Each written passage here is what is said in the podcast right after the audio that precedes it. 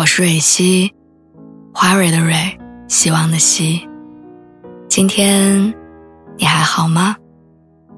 你可以在微信公众号和微博中搜索“蕊希”，每天晚上我都会用一段声音陪你入睡。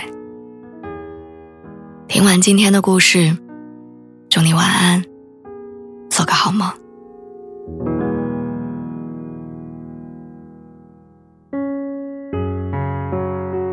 会好的这句话，我想支撑了很多人的一年又一年。可是有些人的生活，却总是看不到好起来的那一天。前段时间很久没有联系的发小给我发信息说，他奶奶过世了，以后他就没有家人了。看到这个消息的时候，我心里咯噔一下，我一时间不知道该要怎么安慰他。在我认识的所有人当中，他大概是最苦命的一个。父亲在他小学四年级的时候车祸去世了，没过一年，妈妈也离开了，留下他和奶奶两个人相依为命。在我对于死亡还没有什么概念的时候，他已经亲眼见证了两次，都是自己最亲的人。我想那种悲痛，大概只有经历过的人才会懂得。所以我时常觉得命运对他真的很不公平，让他吃了太多的苦，却没有尝到大多数人尝过的甜。小时候，别人家孩子放学了就到处跑着玩儿，他放学了就去地里帮奶奶除草种菜。别人家小孩逢年过节都有新衣服穿，他的衣服都是各家亲戚穿剩的。别人家小孩被欺负的时候，都会找大人告状，他受了委屈就一个人躲在墙角里哭。可即使这样，后面的命运也没有善待他。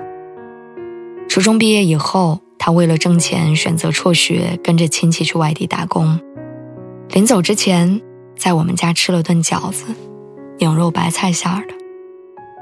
他说那是他吃过最好吃的饺子。因为平时在家，奶奶很少会包，要包就是素馅儿的，因为舍不得买肉。说着说着，她眼泪就往下流，说她想妈妈。我妈一听这句话，就跟着鼻子一酸，眼眶泛红，赶紧安慰她说：“好孩子，你以后就把这儿当自己家，把婶婶当你半个妈妈。”他低着头没说话。眼泪掉的更多。后来他去了贵州的一个纺织厂上班，每年只有秋收和过年的时候会回来两次。我们联系也慢慢少了，一年到头说不上几句话。节前春节的时候，我听村里人说说他要结婚了，我当时心里特别为他高兴，以为一切都好了，但没有。她确实结婚了，怀孕了，但后来流产了，离婚了，而这四件事儿发生在两年之内。麻绳专挑细处断，厄运直找苦命人。余华在书里写，他说：“有的女孩什么都不用做，嫁得良人，一生幸福；有的女孩天生善良，可是人间疾苦一样不落。”命运就像蒲公英，风起而涌，风止而息，落到肥处迎风长，落到瘦处苦一生。他曾经发过一条动态，他问：“这个世界会好吗？”我回他说：“会好的。”可是我回完之后，又觉得“会好的”这三个字在他面前是多么的苍白无力。他明明已经用尽了全力去生活，却还是过不上简单而平凡的一生。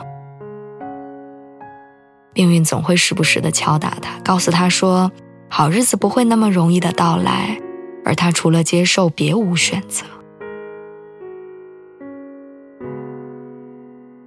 我也真的不知道以后的他要有多幸福，才能配得上这三十年的颠沛流离。我想，这世上还有很多人跟他一样，有太多的无能为力的挫折，有太多无法言说的痛苦，有太多彻头彻尾的绝望。但我还是会一遍又一遍的对身边的人说那三个字：“会好的。”我倒不是真的相信未来有一天所有的事情都会好起来，我就是想要给对方一个念想，因为有一天，如果我们连这个好的念想都没了，就真的坚持不下去了。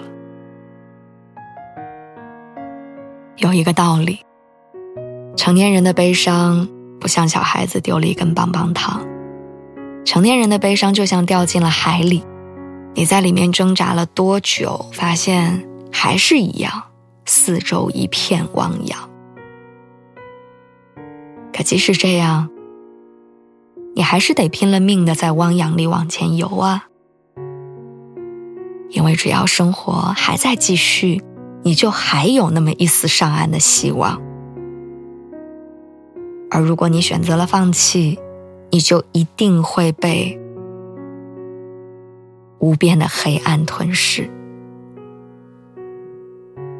你懂了吗？加油！